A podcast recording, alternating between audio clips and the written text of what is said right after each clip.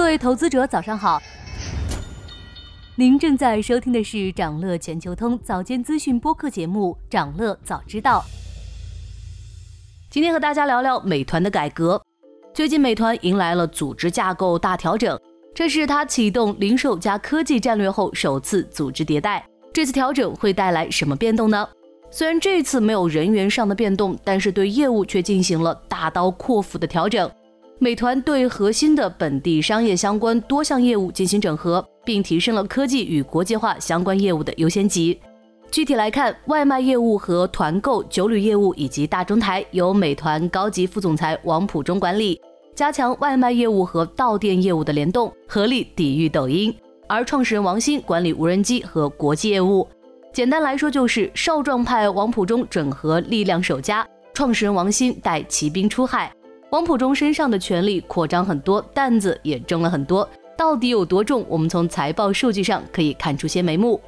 美团二零二三年第三季度实现营收七百六十五亿人民币，同比增长百分之二十二，净利润三十六亿人民币，同比增长近两倍。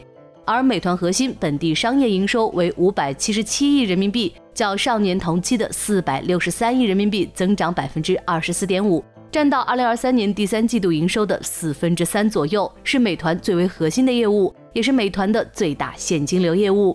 把最强势的业务整合到一起，这次组织架构调整的力度，侧面说明了抖音带给美团多大压力。下一幕应该就是美团和抖音之间最惨烈的白刃战了。试想一下，整合后的美团外卖和团购一起和商家谈业务，如果能给美团团购更大的优惠。外卖可以在抽佣和配送方面让利，这会让商家很难拒绝，也会令对手极为头痛。另外，除了组织架构调整，美团从二零二三年四月起就开始发展直播。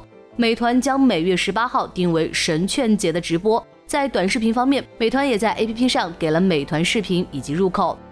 虽然同样进军直播，和京东大力引入外部主播不同，美团试图从生态内培育自己的头部直播商家和达人，所以美团直播的 GMV 中，官方直播间的贡献占比较高。